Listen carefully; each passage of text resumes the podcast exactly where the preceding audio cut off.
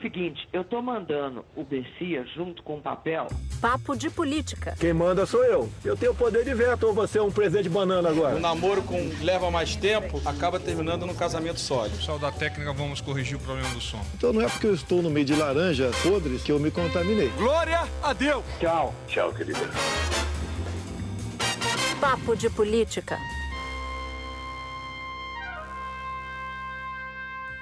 Papo de Política começa agora e aqui comigo Júlia do e Miriam Leitão, que está com a gente essa semana.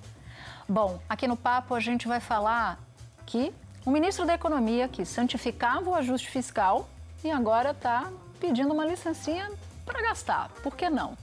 E ainda tem o todo-poderoso presidente da Câmara que perdeu uma votação considerada crucial para ele nesta semana, que foi a emenda constitucional que tirava poderes do Ministério Público, ou que era visto como uma interferência política no Ministério Público. Quem é que podia imaginar que alguém com tanto poder pudesse perder uma votação dessa na Câmara dos Deputados? E ó, ele achava que ia ganhar. Então, aumenta o som, arruma o fone, porque o papo de política está começando agora.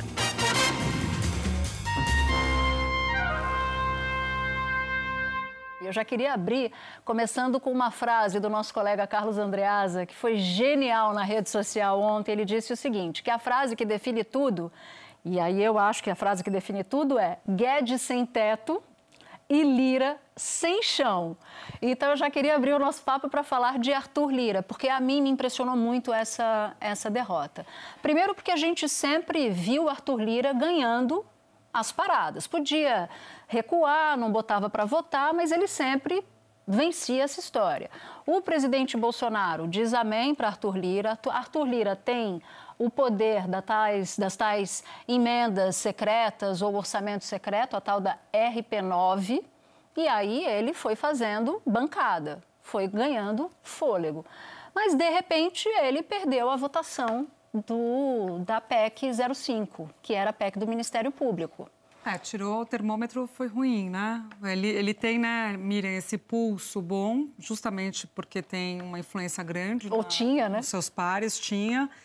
E ele não colocou para votar três vezes, né? Porque ele percebeu que não ia conseguir. Ele tirou, colocou para votar agora na quarta vez. E foi derrotado, 11 votos, estava apertado. Agora, o que atrapalhou ele na leitura foi que a interlocução dele de Lira, dos, dos, do grupo que era favorável ao MP, era com os procuradores gerais de justiça, que são os chefes do MP nos estados, em alguns estados, Miriam. Então, eles fizeram um acordo, aquele acordo de colocar é, os cinco nomes na lista que entrar no, entrou no, no, final ali, no, no apagar das luzes, no relatório, para escolher o corregedor, que era a grande questão, era o corregedor. Então, a, a, os procuradores, promotores não estavam querendo que o Congresso indicasse, então eles alteraram o texto para colocar algo mais palatável para os procuradores, que era os procuradores promotores escolherem entre os procuradores gerais de justiça uma lista com cinco, e aí o Congresso tirava um desses cinco. Só que foi com uma parte dos procuradores gerais de justiça, não foi com todos os procuradores gerais de justiça. E além disso, não adianta você combinar com os procuradores de justiça e não combinar com os procuradores federais, os promotores, CONAMP, a NPR, né, Miriam? É, porque o Ministério Público é muito complexo, né? não é uma coisa só, por isso tem tantos, tantos representantes. Né? Eu acho que ele perdeu várias vezes ali e ele deve ter tomado muito susto, porque ele tem, ele tem uma certeza que ele tenha esse domínio do plenário e isso é uma das habilidades. Tem algumas pessoas que são assim, que são capazes de sentir o clima do plenário, né? Então ele achava que ele sabia para onde o plenário ia. Ele ficava de fora controlando. A primeira vez que isso foi a votação, que tentou se votar, ele estava fora do país de lá controlando. Uhum. E aí mandou tirar, porque não tinha, eh, não tinha certeza de, de aprovação. E aí ontem ele, de repente, faz. Ele fez uma tratorada, né? Porque esse, isso não foi debatido, teve uma sessão só, uma audiência pública, né? Um, é um assunto dessa gravidade que não é discutido profundamente, a mudança no Ministério Público, como nós o conhecemos desde a Constituição de 88. É isso que se trata, mudando uma mudança muito radical. E aí ele é, perdeu. Perdeu e falou: olha, agora, é, quer dizer, o jogo que eu perdi eu vou anular. Né? E recomeça a, a discussão se é possível é, retomar pela proposta inicial do, é, do deputado Paulo Teixeira, do PT. Eu conversei hoje com procuradores que disseram que é possível, mas eles estavam discutindo se na mesma legislatura pode. Hum. Se no mesmo ano legislativo pode. Porque talvez não seja possível retomar essa votação, ainda que seja a a proposta original do deputado eh, do PT de São Paulo. Não, e ainda que ele faça isso, ainda que possa colocar de volta em, vo em votação, é bem complexo, porque olha só, o deputado que deu lá o seu voto, registrou o seu voto contra o Ministério Público, ele está exposto, certo? Porque quem investiga político é o Ministério Público. Então, dar esse voto contra a instituição para o parlamentar é super complicado. Quando Lira não consegue assegurar a derrota, assegurar a vitória e é derrotado, ele deixa vendido esses deputados. E aí, quem é que vai acreditar no Lira de novo? É. Né? Ah, vai botar para votar e se perder, eu vou aqui de novo dar o meu voto? Pior. E o deputado que votou contra o Lira, portanto, a favor do Ministério Público e mudar de lado? Qual vai ser a mensagem de que ele se vendeu, de que houve alguma negociata por trás, porque antes ele tinha votado de um jeito e depois passou a votar de outro. É complicado isso, essa engenharia, ainda que Lira insista e que eventualmente possa votar a mesma matéria de novo. Então tem uma série de coisas aí. E a, a, a, galhofa que rolava na Câmara logo depois da votação era que a Juliette, que foi a vitoriosa do Big Brother Brasil, derrotou o Arthur Lira por 7 a 1, porque ela divulgou um post nas redes sociais defendendo o Ministério Público. E aí Pronto, foi a piada pronta. Juliette derrotou o Lira, Juliette derrotou o Lira. E Agora, aí... Mais quem poderosa resiste, que o Lira. É. Quem resiste ao charme da Juliette. É. O Arthur Lira devia saber disso. Devia. Arthur Lira calculou mal. Por isso é que eu acho que ele não, ele não perdeu porque ele não combinou com todos os procuradores. Ele perdeu porque ele acreditou demais no poder que tinha. E aí isso o cegou. E a crônica política nacional mostra quem se acha muito muito poderoso acaba dando com os burros na água. Cito dois: Eduardo Cunha e José Dirceu, por exemplo. É, é verdade. Eu, eu falando do acordo com os procuradores, acho que tem também o, esse clima da sociedade, Concordo. formadores de opinião, pessoas como a Juliette que vão Concordo. às redes. Isso também a gente vê com muita frequência nas votações. Isso é um elemento de, de influência grande, né? Não são só os acordos de bastidores, que mas o conta, vento né? que vem é essa pressão. O, o, voto, o voto impresso, Miriam, tem um pouco disso, né? Porque eles foram propagando tanta mentira sobre o voto impresso, a impressão do voto, que no final das contas as pessoas começaram a ficar na dúvida e começou a ter uma pressão de parte da sociedade a favor do movimento. É, mas imprime os votos tal. E aí eles também perderam um pouco nessa, nessa esteira.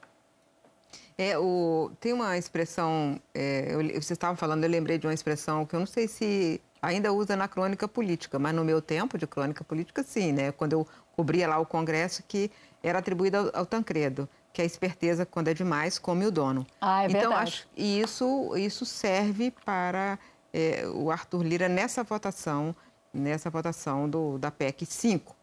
Mas, como ele disse, a, o jogo não terminou, e ele vai continuar tentando encontrar manobras regimentais para é, voltar ao tema. É isso que ele deixou claro, né? E o que me deixa curiosa nessa história é porque essa votação, ela não se encerra, ou pelo menos as consequências dessa votação não se encerram apenas com a derrota ou tentativa. Ela se projeta no futuro, porque não aponta um bom, um bom presságio. Ora, se ele perdeu o pulso em algo que era pessoalmente para ele tão crucial, como é que ele garante, por exemplo, para o Paulo Guedes que vai votar a reforma administrativa, a agenda econômica ou até que ele vai conseguir segurar o auxílio nos 400 reais? E aí eu já quero deslocar o nosso Não, mas eu queria, antes de você vai. passar para o... Eu quero só lembrar que nessa votação a aliança era entre o PT e o Centrão. Uhum. Quando ele for votar a reforma administrativa, vai ter só Centrão. Né? Bom então, ponto. Bom né? Então vai ser um pouco mais difícil, porque o, né, o grupo que ele vai trabalhar é Menor. exatamente. É. É. E o Paulo Guedes já começou a vender essa história, né? De que não, ele pediu essa semana uma licença para gastar o que foi visto como uma verdadeira heresia. E aí, diante disso, o Paulo Guedes está vendendo essa história. Não, tudo bem, tem essa licença para gastar, mas tem uma agenda ainda pela frente. Mas que agenda pela frente? Tem a fraqueza do Lira, momentânea pelo menos, e tem o fato de que a gente está em novembro praticamente. Acabou o ano. Não, acho que a fraqueza do Lira é bem momentânea. Não estou apostando ainda numa debacle de Lira, não, com né? aquele cofre cheio. O pessoal diz, né, Miriam, que nunca teve tanto dinheiro por aí. 30 bilhões previstos de emendas parlamentares para 2022. É muito dinheiro. É muito Tem muito dinheiro na praça. Aliás, a discussão toda do teto vem sobre isso. Está é, tá casada com isso, porque você teria um espaço fiscal maior, você talvez, no limite, conseguiria não precisar fazer um, uma gambiarra no teto se você cortasse emenda. Só que quem vai propor? Cortes de emenda. Ninguém vai propor corte de emenda. Então, faz dar um jeitinho ali no teto para caber o Auxílio Brasil. Isso foi chegou como uma bomba mesmo é, ontem no mercado financeiro essa informação. Na verdade, é, veio vindo ao longo da semana, né? No, no, no fim de semana é, é eu conversei com integrantes da equipe que estavam preparando uma fórmula para caber em 300 reais. E depois, na terça-feira de manhã, eu fiquei, eu conversei com uma fonte que eu, eu acordo muito cedo, né? 5 horas da manhã eu leio jornal. Seis já tinha lido, então eu mandei para uma fonte minha assim, bom dia. Aí respondeu, bom dia. Olha que bom. Ui, Adoro acordado. fonte assim que está acordado. Eu amo, eu amo. Assim, eu amo fonte que acorda cedo as matinais. As matinais são as mais valiosas para mim. Então, ele, eu falei, o que está acontecendo em relação ao auxílio? E eu tive toda a informação de que tinha-se, inclusive, convencido a equipe econômica a fazer uma parte fora do teto e aquela engenharia complexa que eles mostraram, né? Quer dizer, é, é uma parte ia ser dentro do orçamento, outra parte fora do teto. Mas, é, ao mesmo tempo, o temor era mandar essa MP, esse era o temor dentro da equipe econômica que eu apurei, e esse, esse, esse 30 bilhões a mais sobre o teto é, fosse crescer, porque é só em vez de é, aumentar, por exemplo, o número de pessoas atendidas, em vez de 17 milhões, 35 milhões, que era o número que tinha circulado no Congresso. Então, eles estavam apavorados na, na, na equipe técnica, com o medo de mandar essa MP e o 30 virar 100, é, uhum, acima exato. do teto. Quando, né? quando você deu essa manchete, logo de manhã acordei e fui ver o furo da Miriam. E aí, quando eu abro, eu falei, gente, mas isso aqui, o, o nível da Gambi é muito bizarro, assim. é o pré-sal da indignidade, quase, né? Não tem subsolo, é o pré-sal, é no fundo do poço do pré-sal. Quando eu vi, eu falei, não, é um negócio... Primeiro que a Miriam conseguiu explicar, mas eu estava com dificuldade de entender. Eu falei, mas... Aí fui falar com uma fonte, eu falei, mas o Paulo Guedes concordou com isso e aí a outra ala que não é econômica do governo disse, concordou, saiu da reunião dizendo, ah, eu vou fazer. Aí eu fui bater numa fonte da equipe econômica. Eu disse, Paulo Guedes concordou, porque do lado de lá estão dizendo que ele concordou e estão fulos da vida com ele. Porque ele saiu da reunião com o presidente e outros ministros dizendo que tinha topado, e aí no dia seguinte ele estava se aproveitando da reação forte. E aí um, um, um, auxiliar do Guedes disse o seguinte, que o Guedes de fato concordou, mas concordou na linha, tá, tudo bem, é para fazer? Que seja, então eu vou fazer. É, ele, ele foi é, no, no português mais corriqueiro, assim, ele foi, ele foi entubado, né? Ele foi entubou. entubado. É. Ele teve que fazer, eles queriam 300 reais. A, a, o que a equipe econômica trabalhava desde o início era 300 reais dentro do teto. E o presidente disse: não quero, eu quero os 400. Então o Guedes voltou para o Ministério da Economia e falou: não adianta, ele quer 400. Então eles começaram a ver as modelagens possíveis. Uma é essa. Tira do teto os 30 bi, né, Miriam? 100 reais, você dá dois auxílios que são temporários, você não precisa de fonte de receita, porque é temporário, então você não precisa cumprir esse artigo da LRF. E aí, parte desses, desses 200 reais temporários, um pouco menos de 200, que agora vai ser reajustado o Bolsa Família, você tira do teto. E aí você faz isso como? Usa PEC. É PEC dos precatórios, já está lá, já vai tirar precatório? Vai tirar 50 bis de precatório? Tinta, tira 30 bi do auxílio e aí no final você tira 80.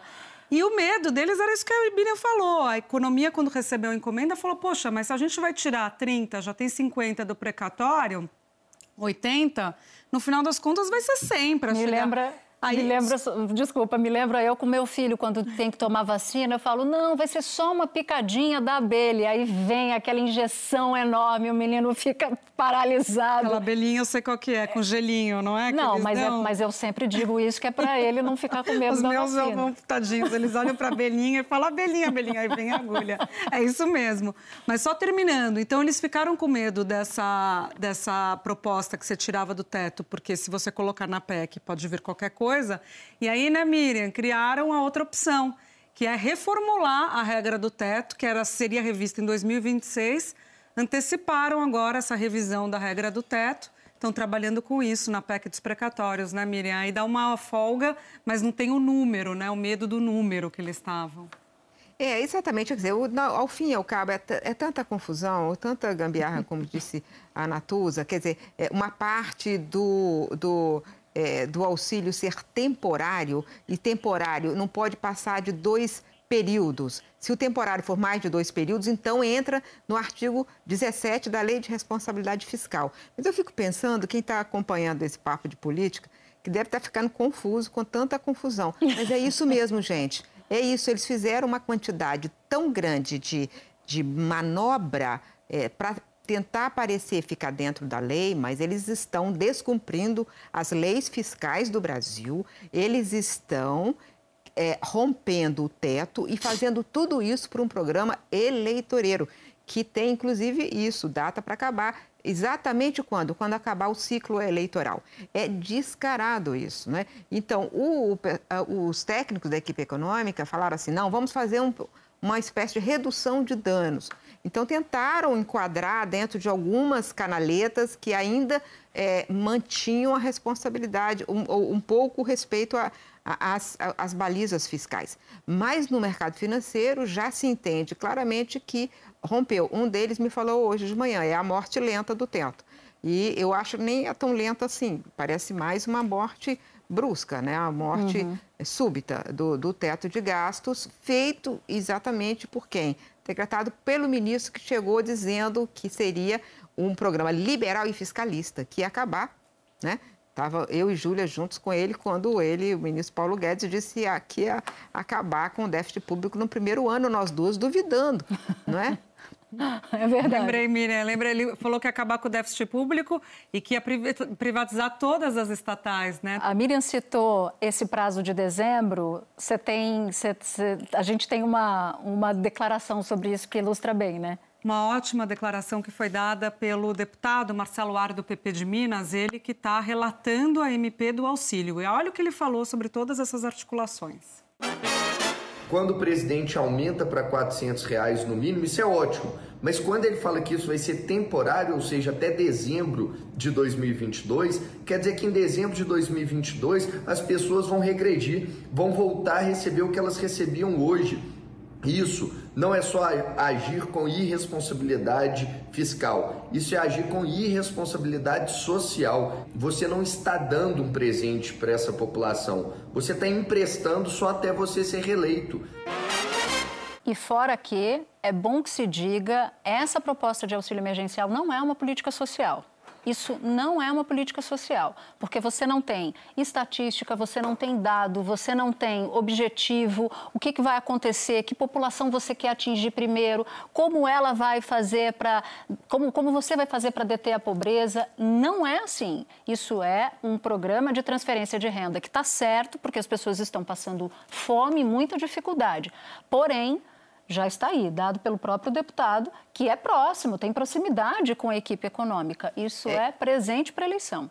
Exatamente. Olha, o, o, o, importante dessa declaração do Marcelo Aro é que é é, primeiro, ele é do PP, né? Então, ele é do, do da base do governo. É, o que ele está falando, primeiro, quer dizer, é importante que haja um reforço da política social e que haja um aumento da transferência de renda, porque exatamente isso que a Natuza estava falando. É, aumentou a pobreza, a inflação está destruindo a renda, mas o que a gente está discutindo é que se você fizer fora das regras, você pode provocar mais inflação. Então, você provoca o oposto do que você quer, que é, é garantir a renda. Outra coisa importante é que é, uma coisa diferente é política social mesmo, como foi o Bolsa Família. O Bolsa Família completou essa semana 18 anos. de serviços prestados ao Brasil. Foi testado, foi comprovado, foi, é, foi é, avaliado no Brasil e no exterior, foi tese de mestrado, doutorado. E é o seguinte: é uma política que produziu a evolução social daquelas pessoas, a mobilidade social daquelas pessoas, tanto que 69%, segundo a matéria do Estadão, 69% das pessoas que entraram no primeiro grupo é, conseguiram, é, hoje estão fora de qualquer programa social e sendo capazes de prover suas próprias rendas, alguns já viraram até pequeno empresário. Então, é uma, uma política que tinha um objetivo, ela tinha técnica, ela tinha linha de uhum. pobreza. Qual é a linha de pobreza? Do, do, auxílio emergencial. O que, que eles consideram que a partir da, desse ponto as pessoas são elegíveis para o programa? Não tem nada disso. Eles não deram nenhuma não. informação sobre o programa. Conseguiram fazer um programa complexo, caro e é simplesmente é, populista e, e eleitoreiro. Mas o governo fica dizendo, né? Os ministros ficam falando, não, porque esse programa vai ajudar na popularidade do Bolsonaro. Eu falei, mas espera aí, vai ajudar como? De que jeito? Miriam falou da inflação. O dinheiro não compra mais a mesma coisa que comprava. Alimento caro. O auxílio que não é lá grandes coisas, porque se pagou mais, inclusive, durante o ano passado, o período, o período da pandemia. Será que esse cálculo do governo não está muito otimista, não? Porque o Bolsonaro está desesperado com isso. E aí eu dou uma, declara... uma frase que ele deu para o Guedes e foi testemunhada por uma fonte minha, que ele disse assim, Guedes, eu tô na tua mão. Se você não me ajudar, eu tô ferrado. Isso mostra e dá um termômetro do nível de desespero do Bolsonaro em relação a esse auxílio. E que o Guedes foi lá resolver, porque ele está a fim de resolver para o Bolsonaro. Aí eu fui na terça-feira que a Miriam deu furo, à noite, 11 horas da noite, começou a correr um boato de que o Guedes tinha saído. Aí eu, desesperada, porque ao contrário da Miriam, eu durmo tarde e ela acorda cedo e você também, mais cedo ainda, eu fui desesperada nas fontes. E aí uma delas falou: não, esquece, ele não pede demissão, não, ele só sai demitido. É isso, né, Miriam? Eu, eu, é, mas, mas vem cá, eu só quero só consertar uma coisa aí. Eu durmo tarde e acordo cedo, eu durmo pouco. ah, você e... dorme pouco? Durmo pouco, tá tem certo. muito serviço. Tá corrigido. Muito serviço. É, agora, é o seguinte, domingo, sábado, sábado também correu um, um boato que isso. o Guedes podia sair. E eu liguei e, a, e as fontes técnicas estavam dentro do Ministério da, da, da Economia trabalhando nessa fórmula que foi atropelada, devidamente atropelada. O que ele diz, né, Miriam, para as pessoas, é, inclusive no ministério tal, é que ele é uma espécie de controle de danos, que a presença lá, ele vende, eu não sei se ele vende para si próprio, ele vende para o público, né, mais próximo, mas não sei se ele fala para acreditar nisso. Ele diz que ele controla os danos, que se ele sair vai ser pior. Então, ele trabalha um pouco com essa lógica, assim. É, Pode ser. Vamos tentar, eu sou o anteparo para não abrir a porteira. E quando a gente já tinha gravado o Papo de Política, veio a notícia de que dois secretários super importantes do Ministério da Economia pediram demissão. E, claro, a razão dessa demissão é o rumo da política fiscal do governo. Duas baixas importantíssimas para o ministro Paulo Guedes. Quem saiu? Bruno Funchal, secretário especial do Tesouro e Orçamento, e Jefferson Bittencourt, secretário do Tesouro Nacional. Neste caso, a leitura só pode ser uma a saída dos dois é interpretada como uma debandada do Ministério da Economia. Duas peças fundamentais para o ministro Paulo Guedes, que estavam com ele há muito tempo e que não aguentaram ficar diante da pressão da ala política do governo, lê-se o Centrão, para que houvesse flexibilização da política fiscal. E se você estivesse perguntando o que, que vai acontecer com o ministro Paulo Guedes, bom, eu vou te dizer o que auxiliares dele dizem: que ele não sai. De qualquer maneira, não dá para garantir a permanência de ninguém no Ministério da Economia nesse momento, porque o impacto foi grande. Paulo Guedes ficou bastante abalado com a saída dos dois auxiliares de sua superconfiança. Bom, a gente estava falando de auxílio emergencial, falamos de popularidade, essa ideia que não dá para comprar assim pelo valor de face de que o auxílio é uma transfusão de sangue automática, né? uma transfusão eleitoral para Bolsonaro, até porque tem um em termos de programa social, você tem o ex-presidente Lula, que cria o Bolsa Família, portanto, o oficial está lá, né, disputando a eleição, e o genérico, que é Bolsonaro com um auxílio de 400 reais. Quando você vai apresentar isso para o eleitor que precisa de Estado, o que que se, se o eleitor for decidir o seu candidato a presidente pelo critério o quanto que o Estado pode me ajudar a resolver a minha vida, que peso, né? Vai ter mais aquele que criou o Bolsa Família ou aquele que procurou um auxílio para conseguir melhorar o seu desempenho eleitoral. Então acho que tem esses dois, essas duas ponderações. Mas aí no meio do caminho tem a ideia da terceira via. Então, Miriam, essa semana teve, dentro do campo da terceira via, um debate, as prévias do PSDB, que vão ocorrer agora em novembro, entre um debate entre Eduardo Leite, PSDB Rio Grande do Sul, governador do Rio Grande do Sul, João Dória, PSDB governador de São Paulo, e Arthur Virgílio, ex-prefeito de Manaus, e, portanto, um veterano ali do, do partido. O que, que te chamou a atenção nesse, nesse debate? Porque você fez pergunta, você participou dele. O que me, me impressionou, sabe, foi, é, Júlia e Natuza, foi o fato de que eles estavam tensos. Eles estavam tensos, era um debate mesmo. Não era uma conversa dentro de um, de um grupo pequeno que tanto faz um ou outro. É, acho que o João Dória achou que ia ser mais fácil e, de repente, o, o Eduardo Leite tem crescido muito e eu conversei com fontes do PSDB que dizem assim, olha, é, virou, uma, um, virou um debate mesmo, virou uma disputa mesmo. E tem... É, é, eles estão fazendo campanha, eles estão to, é, tomando... O, o, o, indo buscar no campo do outro. Eu uma vez conversei com o Eduardo Leite, ele estava em São Paulo, esse fim de semana estava de novo em São Paulo, ele não sai de São Paulo. É, e, e, ele é, que é o maior colégio do, do, até do partido também, né? A maior parte do, do partido está lá. Ele é paulista, principalmente. Então, tem uma disputa grande mesmo é, para valer. Né? É uma, e, e, pode dar qualquer um, que eu conversei com, com um dirigente do PSDB que disse que pode dar qualquer um dos dois. É, é verdade. O, o, Leite, você falou que ele não sai de São Paulo, porque aqui, né, maior peso ali na votação interna do partido. E aí ele estava num evento aqui em São Paulo e um tucano chegou para ele e disse assim, meio, meio que envergonhado, governador, olha só, eu vou ter que ir embora, eu não posso tirar foto com você, porque eu prometi que ia votar, tive que gravar um vídeo apoiando o João Dória, mas eu queria te dizer que o voto mesmo é em você. Aí o, o Eduardo Leite respondeu: não, se preocupa, se preocupa não. Bota o adesivo dele no peito e me leva no coração e no dia você vota em mim que tá tudo certo, apostando na traição, né?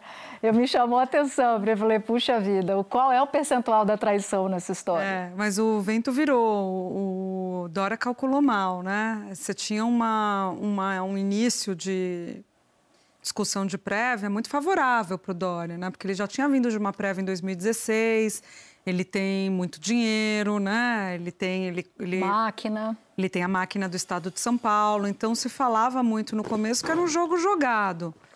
Só que ele cometeu um erro, talvez, o, o Dória, que foi um erro é um erro meio clássico dele, o erro da beligerância, né? Ele comprou uma briga com o pessoal do Aécio. Tudo bem que os objetivos eram distintos, incompatíveis. Ele quer ser o candidato e o Aécio quer engavetar o candidato. É. Então já não estava para estar tá junto. Mas não precisava ter comprado a briga da maneira como ele comprou. Os, os tucanos aecistas, né, o pessoal do Aécio, viu a declaração dele no Roda Viva para Vera Magalhães, é, na, na, entrevista que ele concedeu lá, como algo, é, uma declaração de guerra. A partir daí, eles entraram, eles que já estavam bancando Eduardo Leite, mas de maneira mais sutil, entraram pesado na campanha de Eduardo Leite. E eles têm é, influência. Ele foi para cima do, do Aécio nessa ah, entrevista. foi candidato. Ele pode estar é, tá enfraquecido, principalmente junto ao eleitorado, mas ele é alguém que conhece bem a máquina do PSDB, né? Sim. Tem, é, foi presidente do partido, foi candidato a presidente. Então, eu acho que esse foi um erro do, do Dória nessa caminhada, que fortaleceu bem o candidatura do Leite. Eu tinha. Eu, vocês lembram do Laerte Rimoli, nosso amigo, né? De Brasília, claro. veterano de Brasília. Inesquecível. Aí eu me lembro que numa eleição, eu acho que era eleição do Alckmin, em 2006. Ele trabalhou na do Alckmin. Ele trabalhou na do Alckmin. É. E aí eu me lembro que eles brigavam, né? O Aécio estava de um lado, não fazia campanha para o Alckmin. O Alckmin ficava com raiva porque o Aécio não aparecia. Puxa vida, Minas, um baita colégio eleitoral. E aí ele dizia assim, falou, Tucano. Tucano, quando começa a brigar, o bico vai para frente. Aí eles se enterram, né? E é isso. Os tucanos, eles são pródigos nisso. Antes de chegar a eleição, eles já estão se engalfiando. Quando chega a eleição, tem tanto pote até aqui de mágoa e eles não trabalham, eles não se unem. Então, pode ser, independentemente do resultado dessas prévias, que a coisa já chegue, mesmo que tenha um candidato do PSDB no ano que vem, já chegue no início do ano com as veias muito, muito abertas. Né? Lulécio, né? essa campanha foi a do Lulécio, lembra, Miriam? A gente fala do Bolsodória, mas a estreia da, do, da, das dobradinhas foi o Lula com a Aécio. A Aécio candidato ao governo do Estado, né? Uhum. E o Lula Exato. candidato à presidência. É, exatamente. Vocês falaram assim, é um baita colégio eleitoral. Eu, como mineira, tenho que dizer, é o segundo maior colégio eleitoral do país. Pronto, Desculpa. tá maior certo? número de municípios. Colar de beijo para vocês. ok. Não, e tem um ponto aí, a gente estava falando de terceira via, né? Então passamos pelo PSDB, a Miriam teve no debate do, do Globo essa semana, e tem também o Rodrigo Pacheco. A gente já falou no episódio da semana passada, no último episódio, que o Rodrigo Pacheco ia se filiar ao PSD de Gilberto Kassab.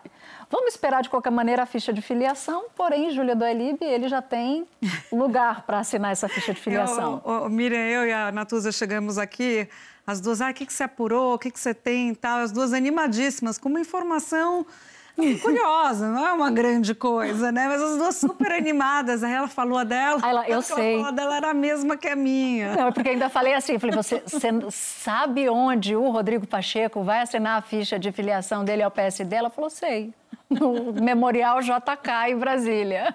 Aí a gente descobriu na hora que a informação não valia muito, né? não. já estava circulando. Mas fala do Agora, JK, Miriam. Tem uma coisa interessante sobre o, o, o o Rodrigo Pacheco. Vocês perceberam que no final da, da no relatório da, da CPI, aí o, o, Renan Calheiros quis deixar muito claro o quanto que o Rodrigo Pacheco tinha apoiado, e eles deixaram ali no final, né, na leitura do relatório, claro que o Rodrigo Pacheco tinha apoiado.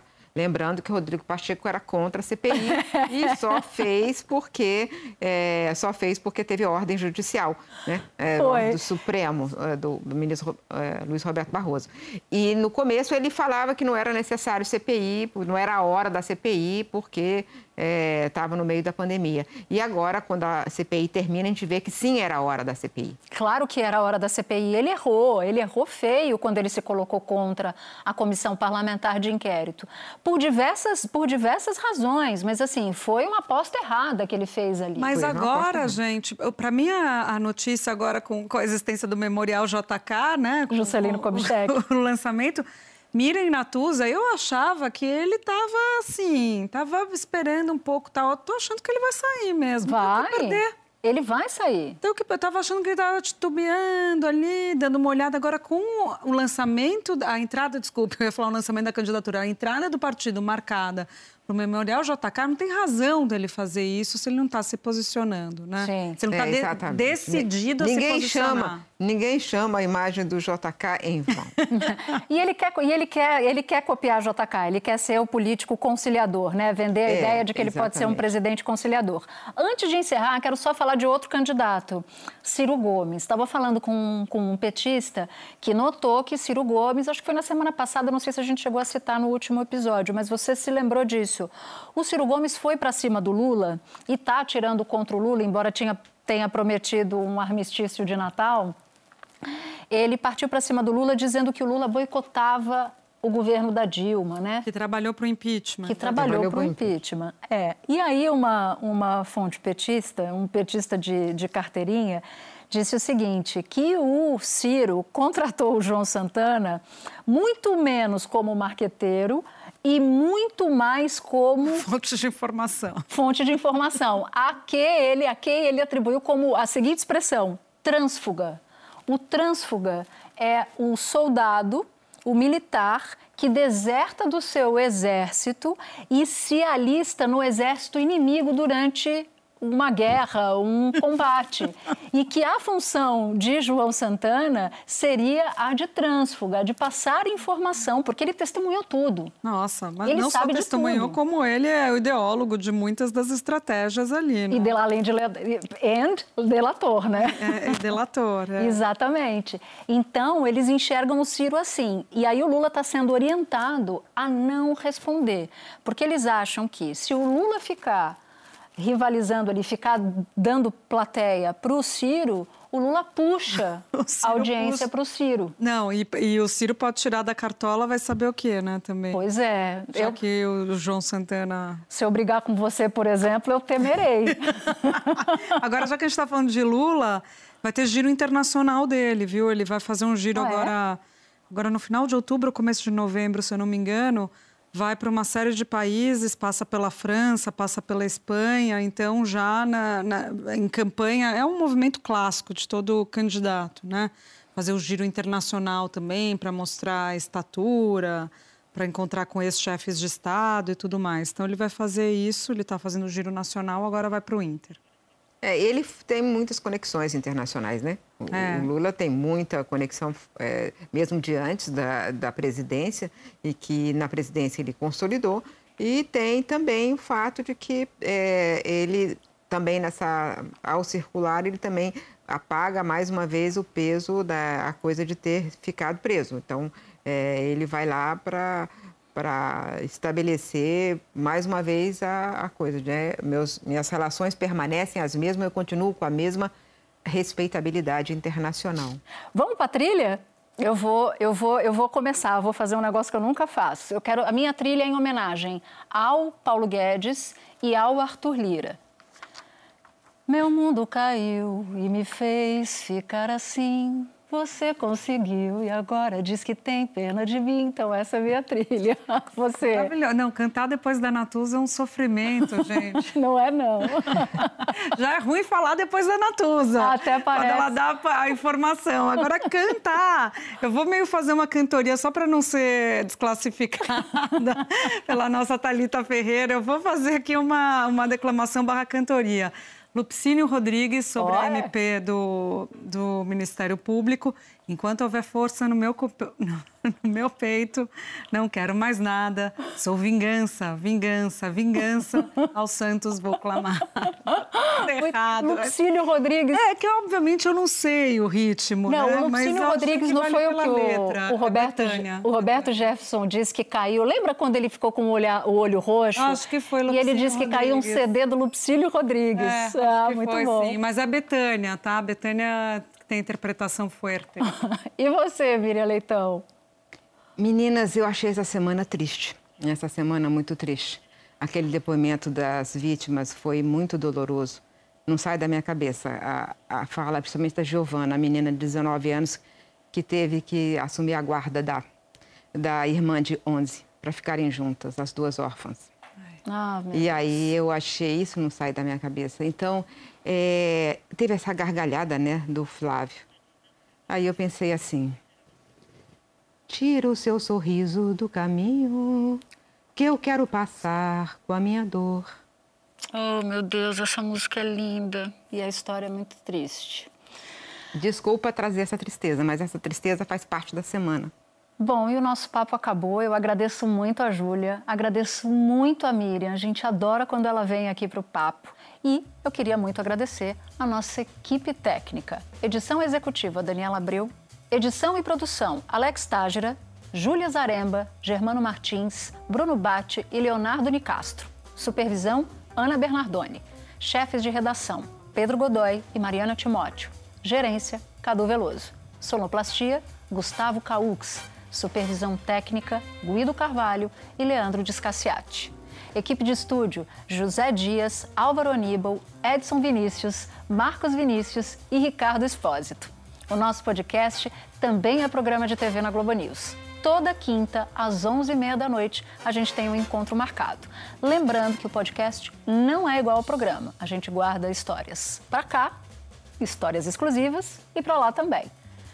Obrigada por sua companhia. Até o próximo episódio. Tchau, tchau.